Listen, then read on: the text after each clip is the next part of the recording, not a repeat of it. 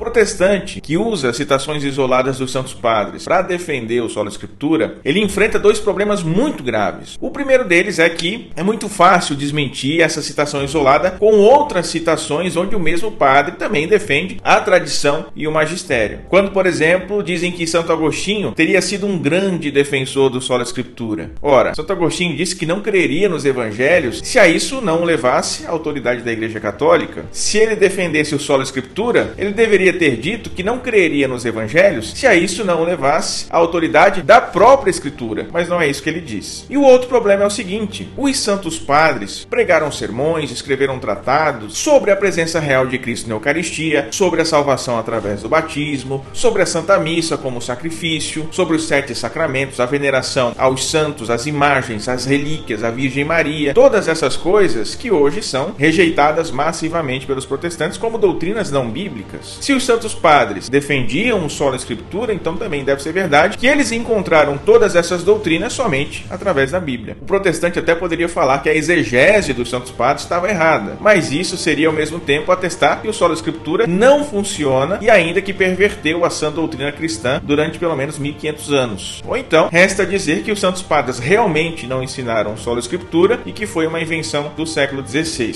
Eu, sinceramente, não sei o que é pior.